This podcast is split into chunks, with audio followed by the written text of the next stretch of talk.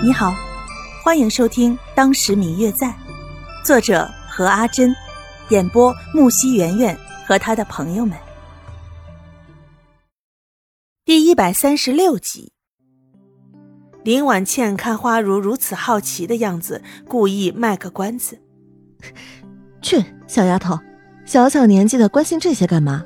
我的夫婿日后自会出现的，到时候叫你来看个够便是。”只怕姐姐到时候不肯呢。林婉倩调皮的做了一个鬼脸，惹得花如与白若秋两个人不住的笑。旁边的几个人听见了，忙问在笑些什么。花如还没回答，林婉倩便是心直口快的说了出来，拦也拦不住。刚才如姐姐说，以后要将她的夫婿带来给我们看呢。哦。花如妹妹莫不是有了心上人？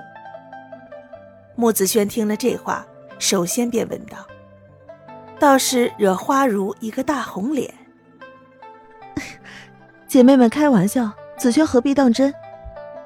哈哈哈哈花瓶座，看来我们这些人倒是一点希望也没有了。花如妹子，跟哥哥说，你看上了哪家的公子啊？楚大哥。开个玩笑，你别当真。要是哪天妹妹真有了意中人，一定带来。只是现在，花如噙着笑，眼神往素衣男子身上一瞟，只一眼，那其中蕴含的情意却早已泄密了。若不是白若秋一直看着花如，肯定不会觉得他真的什么都无所谓。现在花如心中确实还未有中意的人。花如知道楚大哥。若是妹妹看上的，一定会请楚大哥帮忙的。听到这话，林婉倩一口茶水喷了出来，忍不住笑场了。林清月轻声唤住：“倩儿，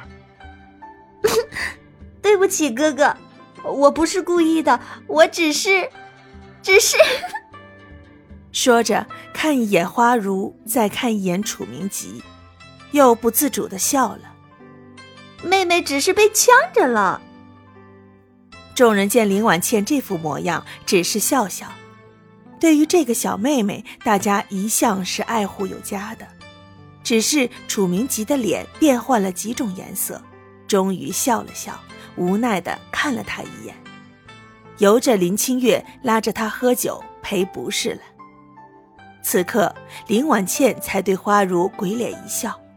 我想，大概楚明吉也不清楚，在他们的眼中，他和冯渊的好成了另外一种关系了吧。九个人又恢复了之前的欢笑，只是这期间，白若秋偷偷的看了看刚才花如只一眼的那位，正是当朝新科探花郎刘静安。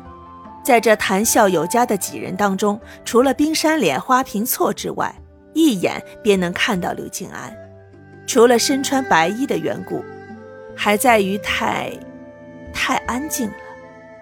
他的周围好像连空气都是文雅的。所谓谦谦公子，温润如玉，大概也是如此吧。就在白若秋偷看他的空档，竟然被刘静安抓了个正着，一时间立马错开目光，可是脸却红了。嗯嗯。